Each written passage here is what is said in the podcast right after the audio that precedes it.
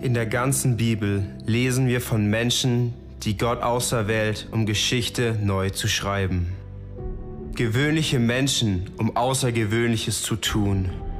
Das ganze Buch Esther erzählt von einer außergewöhnlichen Frau, auserwählt für eine außergewöhnliche Zeit, auserwählt für eine außergewöhnliche Rettung des ganzen Volkes. Kann es sein, dass Gott auch uns auserwählt, um Außergewöhnliches zu tun? Ausgewählt. Das Wort Gottes erzählt, wie Gott Menschen auserwählt, um Geschichte neu zu schreiben. Wunder im scheinbar Normalen. Esther auserwählt für eine Zeit wie diese.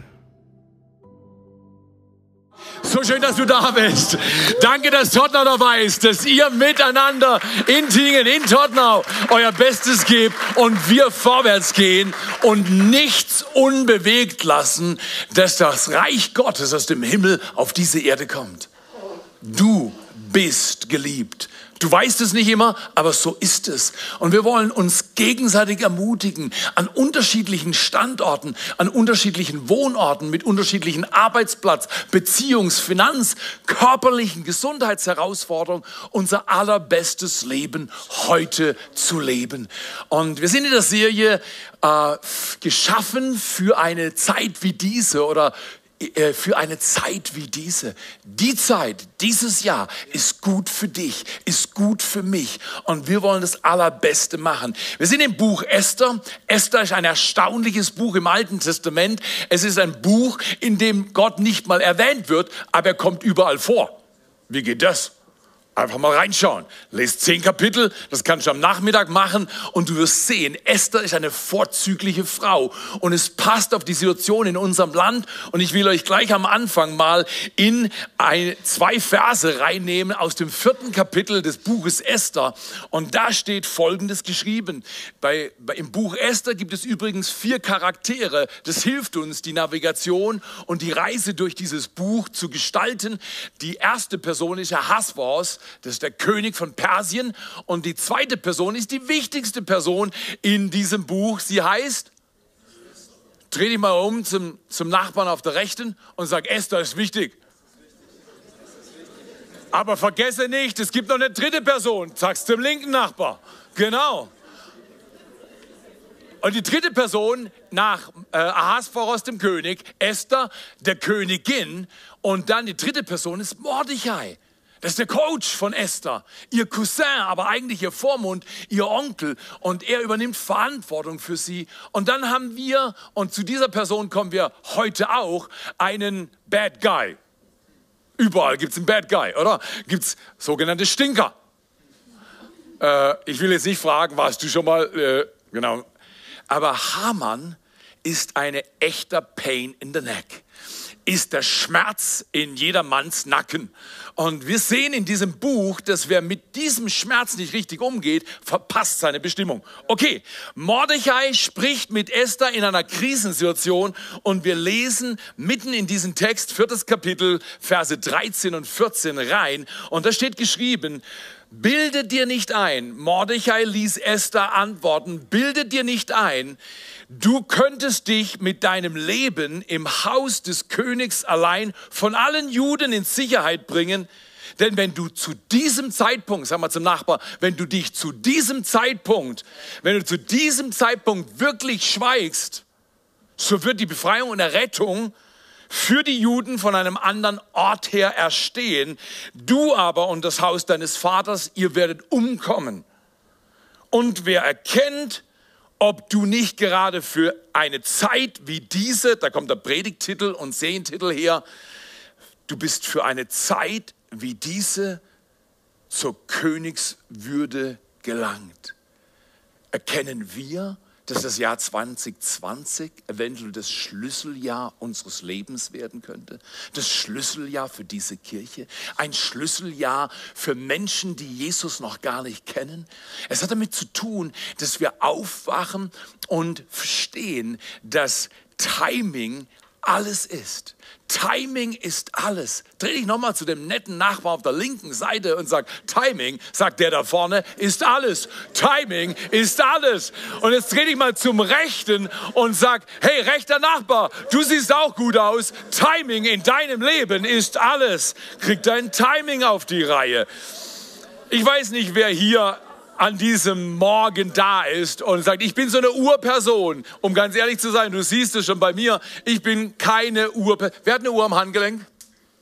Okay, ähm, wunderbar nur noch die Hälfte. Es hat wahrscheinlich mit dem Zeugs in der Hose zu tun, oder? Genau. Immer mehr Leute haben ihre Uhr in der Hose und deswegen haben sie es nicht mehr. Aber dann, wer hat nicht eine Uhr in der Hand, sondern wer hat eine Smartwatch? Wer hat eine Apple Watch? Ähm, genau, genau, genau, genau, genau. Nur ein paar. Aber wisst ihr, was diese Uhren heute können? Die können für dich auf Toilette gehen. Ah, nee, das können sie noch nicht, aber ich habe gehört, die wollen das. Genau. Aber diese Uhren können Finanzen regeln, die können dir deinen Wetterbericht geben. Du kannst Messages hin und her schreiben. Du kannst normal deine Tagesplanung machen. Du kannst deinen Herzschlag checken. Du kannst den Barometer checken. Diese Uhren sind Multitasking Talents. Was ist die Schwierigkeit dabei, wenn du so eine Uhr an der Hand hast? Du lebst in ständiger Konkurrenz mit deiner Uhr, weil die Uhr kann viele Dinge zur gleichen Zeit machen. Mein Smartphone macht viele Dinge zur gleichen Zeit. Und was kriege ich manchmal? Ich kriege ein bisschen Hektik, weil ich denke, ich kann wirklich, wenn ich ehrlich bin, nur wie viele Sachen zu einer Zeit machen? Eine Sache zu einer Zeit. Eine riesen Herausforderung, die du und ich haben, ist, wir denken, wir müssen viele Sachen machen und wir huddeln und hetzen und machen Panik und die Qualität des Lebens geht runter, anstatt zu verstehen, Timing ist alles. Timing ist so wichtig, weil du bist nicht dazu bestimmt, viele Dinge auf einmal zu machen, sondern nur eine Sache und die ganz und die mit ganzem Herzen. Und dann kommt Gottes Gelingen. Lass dich nicht treiben in diesem Jahr, sondern verstehe, dass dein Leben zusammenhängt wie du die Zeit nutzt. Hm, übrigens, angenommen, ich habe mal zu wenig Zeit, weil es gibt so eine Lüge. Wer hat das schon mal gehört? Die Lüge, ich habe keine Zeit. Also wenn dir dieses Jahr jemand sagt, du, ich habe keine Zeit, hol dein Smartphone raus, mach deinen Timer an und zeig ihm, dass er Zeit hat. Sie tickt gerade. Was wollen die Menschen wirklich sagen, wenn sie sagen, ich habe keine Zeit? Ich bin unter Druck, ich bin ein bisschen hektisch, ich habe meine Perspektive im Alltag verloren. Oder sie wollen dir vielleicht nicht sagen, ich habe keine Zeit für dich. Das wäre aber viel ehrlicher. Es wäre viel ehrlicher zu sagen, du, ich bin gerade unterwegs und habe das und das zu tun und ich will mich momentan auch nicht unter Druck bringen. Könnten wir morgen telefonieren? Ich habe gerade dafür keine Zeit. Das ist vollkommen legitim. In einer Zeit, die immer fragiler und dynamischer wird, sollten wir entschleunigen, nicht beschleunigen. Beschleunigen erhöht die Cortisol-Level und die Ärzte sagen uns, dauerhaft erhöhte Cortisol-Level bringen dauerhaft deine Gesundheit runter. Also was wollen wir dieses Jahr? Gesundheit oben, Cortisol-Level unten? Fakt ist, das ist eine Übung. Und ich möchte euch mit reinnehmen. Ich kann Zeit nicht borgen. So, hey, kannst du mir, kannst du mir was borgen? Ich gebe es dir wieder zurück. Gibst mir mal eine Woche und ich gebe dir in vier Wochen die Woche wieder zurück. Wer kann das? Niemand. Äh, kann man Zeit kaufen? Äh, du Sigi, ich habe 100 Euro, kannst du mir morgen deinen Tag geben? Äh, ich gebe dir 1000 Euro, gib mir dein halbes Jahr. Ah, also, du, du, deine Zeit kannst du nicht mir geben? Kann ich meine Zeit dir geben? Was kann der Mensch? Wir sind ja dran, alles Mögliche nachzumachen und zu machen, was Gott kann. Gott hat die Zeit unter seiner Domäne. Aber man kann keine Zeit machen. Kann man Zeit drucken? Ah, die EZB druckt was, glaube ich, ich, aber das ist jetzt ein anderes Thema. Aber du kannst Zeit nicht drucken, du kannst sie nicht borgen, du kannst sie nicht klonen, du kannst Zeit nur verwenden oder verschwenden. Jetzt sind wir da. Timing ist alles. Dreh dich nochmal zum Nachbarn und sag, jetzt hat er uns getroffen. Timing ist alles. Weil manchmal nutzen wir unsere Zeit, verwenden unsere Zeit und manchmal verschwenden wir unsere Zeit.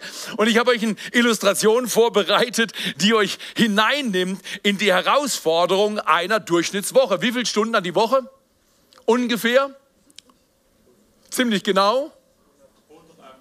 Ja, wunderbar, also gut. Ich habe hier 61, äh, 21 Blöcke, 21 Blöcke, sag mal Taschentücher, nein, nein, das sind Blöcke. 21 Zeitblöcke, jeder Block entspricht acht Stunden. Jeder Block entspricht acht Stunden. Das heißt auf gut Deutsch 21 mal 8 sind 168. Hier ist eine Woche. Okay? Und ich will dir es leicht machen, weil alle sagen, ist so schwierig, ich habe keine Zeit, ist alles eine Lüge. Ich will es dir leicht machen. Ich baue dir drei Türme mit sieben Blöcken a acht Stunden, sprich 56 Stunden. Und ich zeige dir, wie du, wo du Verfügung hast und wo du keine Verfügung hast. Als erstes baue ich mal da hinten einen Block oder einen Turm mit den Blöcken der Zeit. Wir haben ja eins, zwei, drei, vier, fünf, sechs. Und was ist der siebte Block? Jetzt haben wir einen Turm. Und du hast gewisse Dinge richtig nötig. Wer kann da an irgendwas denken? Du solltest unbedingt genug. So, als wenn ich es mir gedacht hätte. Ähm, wir brauchen Schlaf. Ungefähr 56 Stunden in der Woche, 8 Stunden pro Nacht. Jetzt mach mal kurz Umfrage, weil du schaust schon so komisch und denkst, 8 Stunden, das wäre ja schön, aber ich schlafe jeden, jede Nacht nur so und so viel. Okay, wer schläft 8 Stunden hier? 8 Stunden? Wer bietet mehr? Okay, ah, 9, okay, 9 ist gut, aber das mache ich nur im Urlaub, wenn überhaupt. Aber, aber 8 Stunden? 7? Wer schläft 7? Hey, Manche schlafen gar nicht, sieht so aus. Äh, sechs Stunden, sechs Stunden. Wer hat heute fünf Stunden geschlafen? Etwas weniger. Aber äh, wer, wer, wer schläft vier Stunden? Vier Stunden? Wer bietet weniger? Wer schläft drei Stunden? Okay, ab drei Stunden muss man beten und sagen, hey, äh, du hast ein Schlafproblem, wir helfen dir. Genau. Diese Zone ist wichtig, du brauchst sie. Zweitens, ähm, wenn wir produktiv sein sollen, wenn wir im Leben etwas zustande bringen wollen, was brauchen wir? Wie könnte dir der zweite Turm heißen? Ähm, das ist die Zone. Wo gehst du morgens hin? Ähm, ich habe schon was gehört, aber ich habe es überhört. Genau, sieben Blöcke. Wo gehen wir hin? Was machen wir? Wir haben ungefähr in einer Woche ungefähr 56 Stunden Arbeit. Gib oder nicht. Ja, du sagst, ich habe nur 35 Wochen schon wunderbar, aber ich bin mir sicher, du arbeitest mehr. Äh, lasst uns nur mal die Mütter denken. A alle applaudieren für die Mütter. Weil die Mütter haben keinen 8-Stunden-Tag, die Mütter haben einen 24-Stunden-Tag. Deswegen bewundere ich meine Frau so sehr, weil sie kann ihre Zeit richtig gut verwalten. Der erste Turm Schlaf, daran kann ich nicht wirklich rummurksen. Oder manche kommen auch zu mir und sagen, du Theo, also ich, ich habe nicht so viel Zeit. Weil ich muss morgens ganz früh raus. Da sage ich, das, das verstehe ich. Ich bin ja kein Unmensch. Morgens früh raus kann ich verstehen.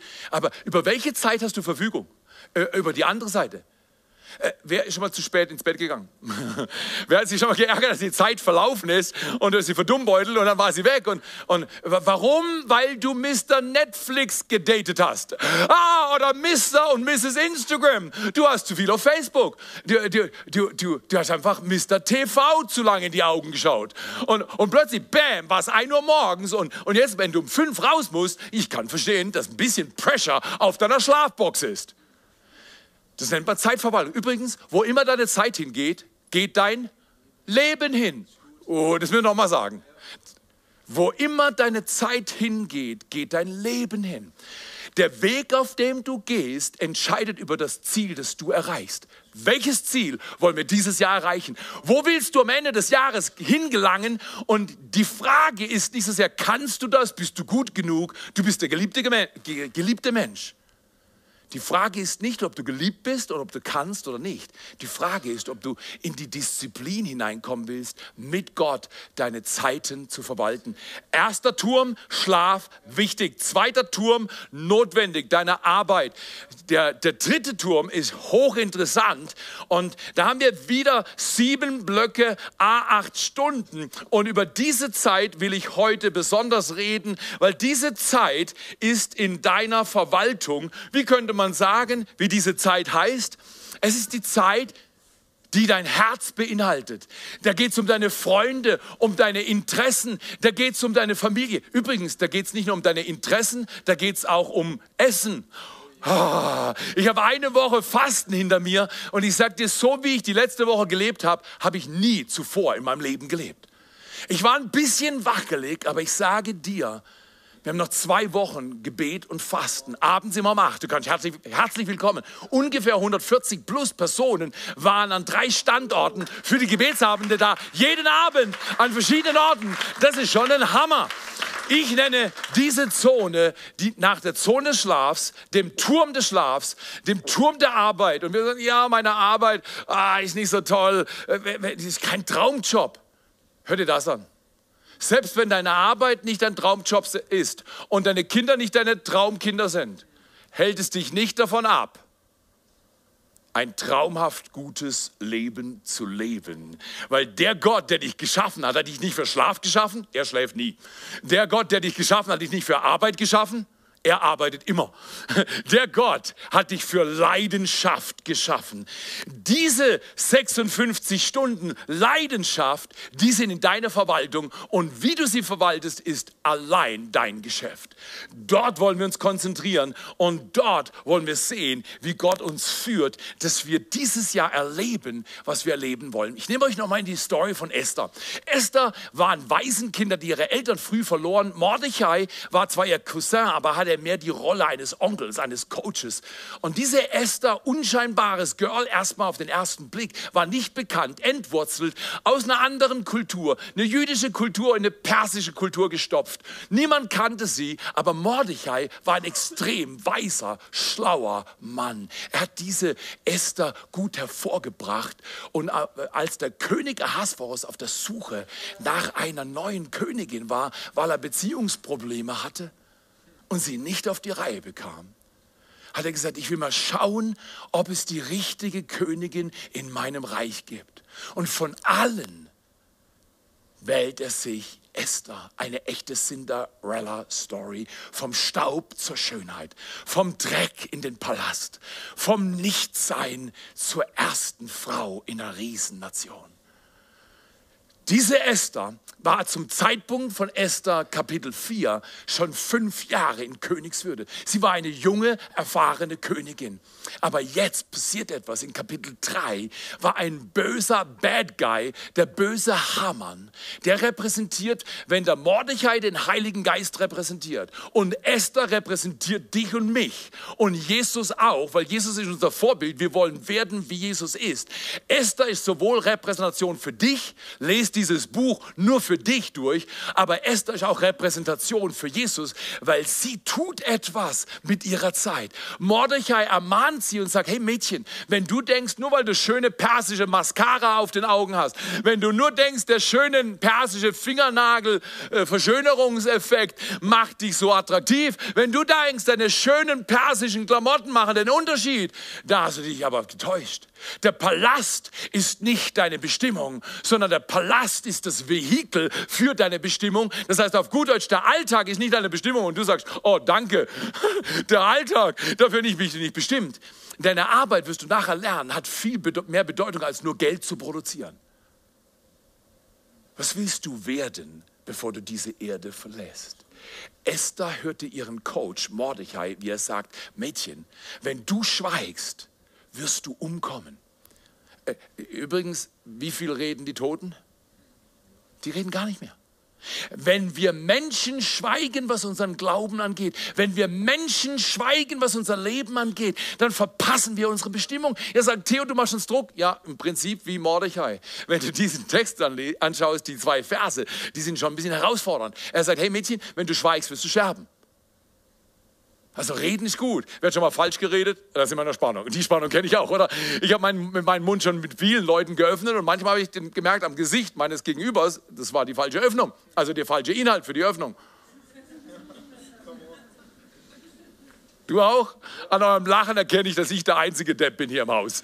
Okay, alles klar, alles klar, alles klar. Okay, okay, Leute, wer will sein Leben verschwenden? Wer will 95 werden und sagen, ich habe ein langes Leben gehabt und ich habe mein Leben verschwendet? Jetzt sterbe ich. Äh, äh, niemand, niemand, niemand. Jeder Mensch vom Anfang bis zum Ende sehnt sich danach, dass das Leben etwas taugt und etwas hervorbringt und dass wir, dass wir unbedingt erleben, wozu wir geschaffen wurden. Das und das hilft uns nicht zur Entdeckung unserer Bestimmung, sondern die Verwaltung dieses Turms ist entscheidend, ob du am Ende erfolgreich stirbst und in den Himmel kommst und sagst, wow, dafür war ich geboren, das habe ich gemacht, wie Esther. Esther wird von Mordechai ermutigt, lebe deine Bestimmung. Und öffne deinen Mund, weil was hat Haman gemacht? Haman hat einen Konflikt mit dem Mordechai.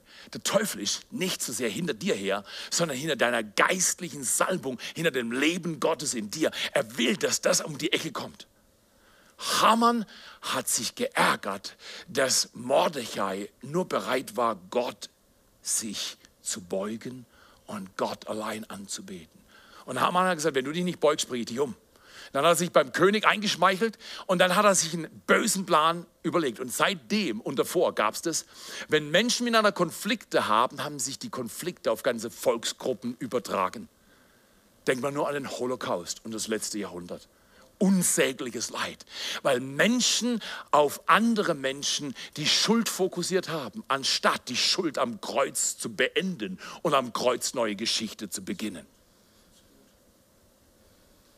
Ha Haman hat diesen perversen Plan, alle Juden in Persien das Leben zu nehmen.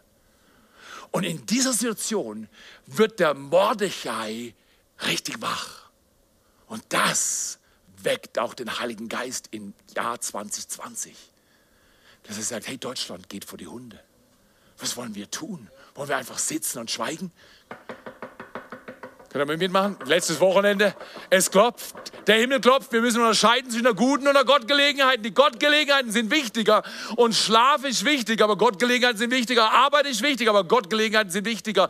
Du willst diesen Turm dieses Jahr bearbeiten und schauen, wo es hingeht. Der Mordechai sagt zu Esther, wenn du denkst, du bist für eine Zeit wie diese geboren und du kannst einfach deinen schönen Schmuck tragen und ein easy Palastleben leben, so wie dein Alltag. Übrigens, die meisten hier, würde ich mutmaßen, leben besser als jeder König im Mittelalter.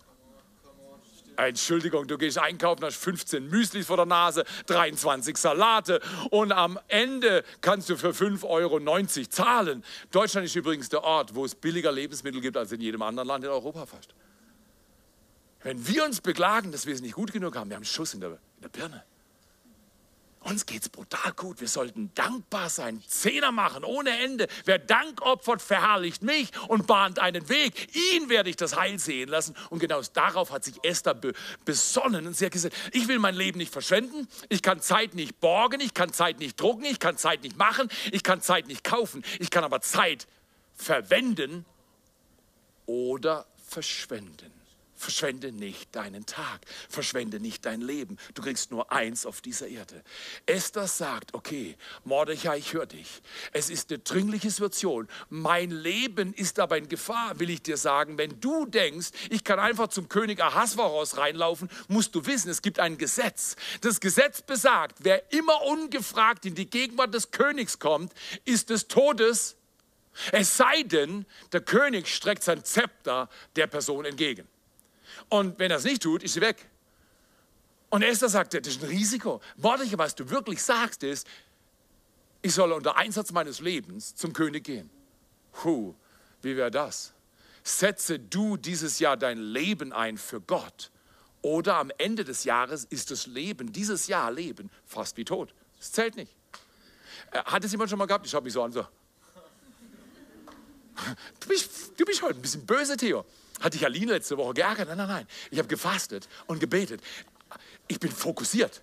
Ich bin fokussiert. Meine Frau ist perfekt. Entschuldigung, der Einzige, der Probleme hat in der Ehe, bin ich. Und deswegen, weil, weil, ich Probleme habe, meine Frau Probleme.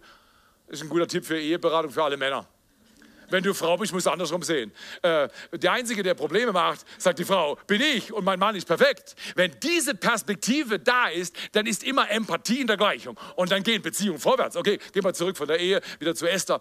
Wenn du dein Leben nicht nutzt für Gott, ist es so gut, als wenn man diesen Turm umwirft und einfach Verschwendung geschieht. Verwenden oder verschwenden? Das ist die Frage. Wie gehst du mit deiner Zeit um? Ich möchte dich einstimmen auf drei Überlegungen, die sich lohnen zu bedenken, wenn es darum geht, dass man ein Leben Leben wirklich nutzt, wenn man 2020 wirklich nutzen will, kommt man zu 21 Tage Fasten und Gebet. Ich kenne das von mir. Vor ungefähr 35, 40 Jahren war ich das erste Mal in Gebetstreffen wie diesem, die wir hier haben. Und ich habe immer gedacht, der große Hinderungsgrund für mich zum Gebet zu kommen, soll ich euch ehrlich sagen, was das war? Äh, ich, dachte, dass Gott mich liebt. Äh, ich habe Jesus in meinem Herzen gehabt. Ich gedacht, das sind über so reife Leute wie die Christine und der Benjamin und der Luca und das sind so reife Leute wie die Monika und der Michael und die Elfriede und die wissen genau, was sie beten. Und wenn ich in dieses Gebetstreffen komme, da, da, da muss ich mir was einfallen lassen, damit ich auch beten kann. Ich habe immer die Angst gehabt, weißt du, in der Fünferrunde zu sitzen. Und Nummer eins betet, oh gut, kann ich nicht. Nummer zwei betet, oh, noch besser, kann ich gar nicht. Nummer drei betet und ich habe schon geschwitzt, weißt du, die Leute haben gesagt, Theo, warum fasst du an die Stirn? Du bist schon 50 Jahre, bist ein cooler Hund. Ich war total nervös, weil ich wusste, irgendwann kommt Nummer 5 an die Reihe, das war ich. Und ich muss meine dumme Klappe öffnen. Jetzt, ich konnte in der Schule meine Klappe immer öffnen. Dafür bin ich geflogen. Aber im Gebet, das war eine andere Sache. Ich hatte keine Ahnung, wie man betet. Soll ich dich mal entspannen? Beten lernt man beim Beten. Wenn du es anders haben willst, ist es nicht, wie das Buch sagt. Lerne zu beten, indem du dich reinhockst und zuhörst. Und vor allem nicht so sehr den Nummer 1, Nummer 2, Nummer 3 zuhörst, sondern der richtigen Nummer 1, Jesus Christus zuhörst. Er betet durch. Jetzt, jetzt, jetzt. Das macht Spaß. Gebet ist dann keine Last. Gebet ist eine Freude, wenn wir so beten lernen. Und du kannst kommen, wie du bist, und du kannst sein, wie du bist, aber du bist herzlich willkommen und lerne mit dem Geist Gottes zu beten. Der Mordechai im Bild sagt der Esther, wie es geht. Und Esther sagt also gut, wenn du denkst, ich soll mein Leben einsetzen, dann setze ich mein Leben ein, auch wenn es das Leben kostet. Was meinst du, wie oft ich mein Leben schon eingesetzt habe? Wie oft du dein Leben schon eingesetzt hast für Gott. Ich danke dir dafür. Jetzt lass uns mal auf drei Dinge fokussieren, die wir unbedingt tun sollten, wenn wir unser Leben in Bewegung bringen sollen. Was musst du tun? Wann ist es Zeit, dich aufzumachen, zu bewegen? Erstens, wenn deine Kapazität sich verkleinert, aber deine, oh, sag das mal laut mit mir, wenn deine Kapazität sich verkleinert, aber deine Berufung sich vergrößert. Deine Berufung vergrößert sich dieses Jahr, wenn du letztes Jahr in der Kleingruppe warst und sagst, ja, ja, ich bin in der Kleingruppe, Sigi kocht gut, ich komme zu Sigi und esse mit ihm was. Und plötzlich sagt Sigi, dieses nächste Semester ändert sich was. Ich mache eine neue Kleingruppe und du darfst die von mir übernehmen und leitest sie. Und du sagst, hey, kochen kann ich, aber das andere Zeugs, was du da machst, kann ich nicht. Wie wäre es, wenn du denkst, du hast nicht die Kapazität dazu, dass du einfach auf deine Berufung schaust und nicht auf deine Fähigkeiten schaust, dass du auf Gott schaust und nicht auf deine Ressourcen schaust, dass du auf die Möglichkeiten, die Gott für dich hat, schaust und nicht auf die Dinge, die du schon getan hast. Deswegen, wenn deine Kapazität sich verkleinert, seid ihr sicher, deine Berufung vergrößert sich. Sei nicht sitzend, sei nicht wartend, sondern steh auf. Ich habe das gelernt vor über zehn Jahren. Ich habe mein Leben die letzten zehn Jahre mehr und mehr diszipliniert, weil ich bin von Natur aus eher so ein Nutella-Typ. Es kommt mir halt leicht rein. Ich muss auch ganz ehrlich sagen, die ersten drei Nächte beim Fasten habe ich immer Nutella-Visionen gehabt in der Nacht. Dann sage ich, Schatz, gib mir mal Nutella rüber. Und dann sage ich, hey, ich schlaf, ist Nacht, nichts Nutella. Du bist am Fasten, halt die Klappe. Und das sagt sie natürlich nicht. Aber dann hat es aufgehört. Momentan habe ich keine Nutella-Visionen mehr um ganz ehrlich zu sein, Nutella weint die ganze Zeit in der Küche, weil Nutella ist arbeitslos. Nutella hat keine Bedienung mehr, keine Verwendung mehr. Es trauert schon und zieht seinem Haltbarkeitsdatum mit großem Schrecken entgegen. Okay, alles klar, okay, okay. Okay, wir fasten. Leute, lass dich was kosten. Lass dich was kosten. Faste und bete. Und, und wenn du die Zeitung fasst, ist ein Anfang. Du wolltest nicht wissen, was ich die letzten Jahre für Übung gemacht bin, bis ich zu diesem Punkt gekommen bin, wo ich jetzt bin. Eine Woche Disziplin wie nie zuvor in meinem Leben. Es befreit. Es beglückt. Okay. Kapazität scheint klein. Als ich anfangen wollte zu fasten, habe ich nur gesagt, schau mal meinen Ranzen an Jesus. Der braucht Versorgung, der ist rund und prall. Der braucht unbedingt Vitamine, aber noch mehr Kohlenhydrate. Okay, und dann hat Jesus gesagt, der Mensch braucht fast nichts. Und der Satz saß. Dann habe ich gesagt, also gut, du hast recht, ich nicht, ich übe das übst diese Woche. Komm zum Gebet. Erstens, wenn deine Kapazität gering ist, aber deine Berufung groß ist. Vor über zehn Jahren war ich mh, hm, dreistellig. Und ein Laufcoach kam zu mir und gesagt, ich kann dir helfen, wenn du ein Ziel hast. Ich habe gesagt, ich will wieder zweistellig werden, ich will eigentlich Hochzeitsgewicht haben. Manche kennen die Story, von daher brauche ich jetzt nicht zuhören. Aber äh, dann bin ich laufen gegangen und habe gesagt, ich bin zehn Minuten laufen gewesen diese Woche. Er war überhaupt nicht beeindruckt. Ich verstehe, wenn ich laufen gehe, hey, Theo ist gut, je kürzer, umso besser. Und dann bin ich müde und dann höre ich gleich auf und dann lobe ich mich nach. Ah, ich bin zehn Minuten gelaufen. Wer ist auch so wie ich? Ich lobe mich für die zehn Minuten, genau. Und er sagt, zehn Minuten, weißt du was, ich komme nächste Woche vorbei, wir laufen zusammen. Und zwar eine Stunde. Und er ist eine Sau. Er ist von Rügen nach Lörrach gelaufen. Falls du nicht weißt, wo das ist, das ist Kreuzung quer durch Deutschland. Und er war der Schnellste in diesem Jahrgang. Und er hat mich gecoacht. Und er hat gesagt, Theo, wir machen Dinge anders. Ich coach dich, ich sage dir von außen, was du drinnen zu tun hast. Er hat mir geholfen, mein Leben zu disziplinieren. Meine Lauf- und Gebetsroutine habe ich nicht von ihm, aber ich habe von ihm meine Laufroutine. Geh laufen und beten. Oder von mir aus geh sitzen und beten, aber bete. Diese Routine ist wichtig. In jedem Fall habe ich meine Disziplin geübt. Und es ist ungefähr so, wie weißt, du gehst ins Fitness und sagst, okay, zwei, oh, drei, oh, vier. Und dann sagt er, oh, toll bin ich. Und der Coach kommt zu dir und sagt, vier, ich sehe zehn in dir. Es reimt sich sogar. Genau, ich sehe zehn in dir. Weißt du was? Mordechai, ein Bild für den Heiligen Geist, sieht zehn Kleingruppen in dir, sieht zehn Nachbarn in dir. Äh, klatsch ruhig mal, genau. Er sieht zehnmal so viel in dir. In dir steckt eine Nation. In dir ist Potenzial weit über deine Erwartungshorizont. Und wir sagen, komm, Theo, lass mich absitzen. Und ich höre den Himmel. Oh, genau, mach mal mehr. Genau. Der Himmel klopft und nein, und du willst schön warm und brav und nee, nee. Wenn du nicht Herausforderungen erlebst, wird deine Kapazität schrumpfen und du lebst nicht in deinem Potenzial. Dein Alltag ist nie dein Ziel. Dein Alltag ist ein Vehikel, um deine Bestimmung zu erleben. Zweitens, nicht nur haben wir kleiner werdende Kapazitäten, aber größer werdende Berufung. Wir haben überwältigende Furcht, aber, oh, ich finde es gut. Guck mal her, ich lese es mal vor. Wenn deine Furcht überwältigend ist, wer kann außer mir Furcht, Angst, Sorge, Schrecken? Wenn die Furcht überwältigend ist, wenn der Tod an deine Tür klopft, aber dein Vertrauen ungebrochen bleibt. Nicht nur sagt Jesus zu dir, es geschieht nicht durch Heer oder Macht, Anstrengung allein führt nur zur Erschöpfung, sondern er sagt zu dir, wenn der Geist der Furcht vorbeikommt, Hamann schickt den in der Regel, musst du zur Furcht sprechen. Furcht, geh aus meinem Leben. Geh raus. Furcht, Sorge, Angst, Blockade. Ich lasse dich nicht zu in meinem Leben. Wenn überwältigende Furcht kommt, nicht weglaufen. Ich verstehe das ungefähr so, wenn Furcht und Herausforderung vor mir ist und, und ich fürchte mich, habe ich gelernt zu sagen, das muss eine Gottgelegenheit sein. Weil nirgendwo findest du mehr Ermutigung, fürchte dich nicht, als in der Bibel. Das heißt auf gut Deutsch, der Mensch ist eigentlich ein ängstliches Wesen. Egal wie du den Macho raushängst, der Micho sitzt viel tiefer drin, als dir recht ist. Und deswegen, Furcht muss raus. Und deswegen in 2. Timotheus 2, äh, Entschuldigung, 2. Timotheus 1, Vers 7 sagt Paulus, du hast keinen Geist der Furcht, keinen Geist der Sorge, kein Geist des Lamentieren und Motzens, sondern du hast den Geist der Kraft, der Liebe und der Besonnenheit. Und das ist in dieser Zeitzone. Wir schauen nicht auf überwältigende Furcht, sondern auf durchhaltendes, anhaltendes Vertrauen. Furcht schafft Berge, Vertrauen und Glaube versetzt Berge. Welche Berge willst du dieses Jahr versetzen? Okay, ich lade dich ein. Ich mache das mit Aline so, wenn wir Herausforderungen sehen, Aline ist die Starke und ich bin das Chicken. Und ich sage, Schatz, Schatz. Aber wir haben gelernt, wir haben gelernt, wir haben gelernt zu sagen. Wir haben gesagt, wenn dort die Furcht ist und dort die Angst ist und wenn dort die Herausforderung ist und wir haben Respekt davor, wir laufen nicht weg, wir laufen hin. Weil wir wissen, hinter der Furcht ist das Vertrauen. Hinter der, der Angst ist die Aufgabe. Hinter der Begrenzung ist deine Bestimmung. Hinter dem Schmerz ist die Schönheit. Wer würde nicht auch Angst, Furcht und Schrecken überwinden, wenn wir verstehen, dass wir durchlaufen müssen, nicht weglaufen.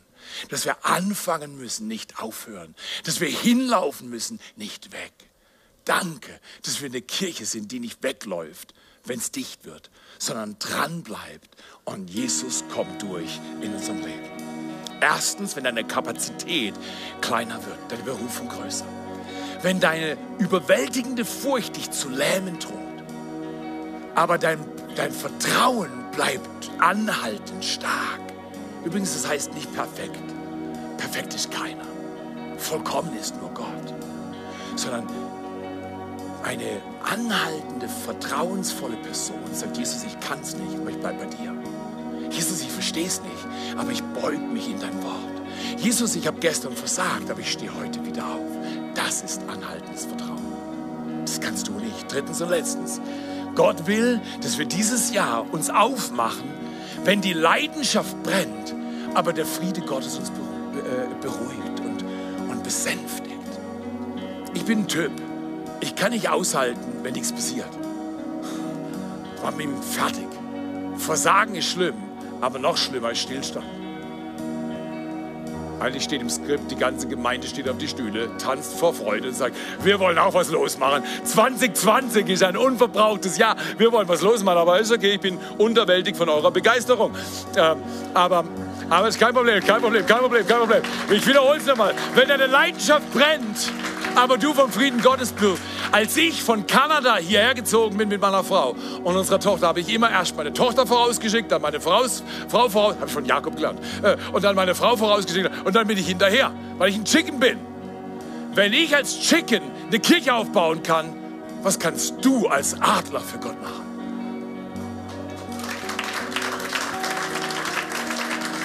Flieg dein Flug, leb deine Bestimmung, leb dein Leben ins Ziel und diene diesem Gott. Leidenschaft ist bei mir da, aber manchmal war ich einfach zu sehr unter Strom. Wer kann das verstehen? Und ich habe die letzten Jahre eine Zone erobert, die, die ich nenne ein leidenschaftlich verschleißendes Leben, das nicht ermüdet, weil der Friede Gottes mich beruhigt. Das heißt, ich habe manchmal extrem hohe Cortisol-Level, keine Frage, das weißt du. Aber was du nicht weißt, ist die Zeiten der Stille, der Einsamkeit, des Rückzugs, das Auswendiglernen von Gottes Wort, des Betens und Fastens. Das beruhigt mein kleines Herz. Wer außer mir braucht ein bisschen mehr Ruhe in einem beschleunigten Alltag? Crazy world needs smart people. Eine verrückte Welt braucht schlaue Menschen. Schleue ist die Domäne Gottes.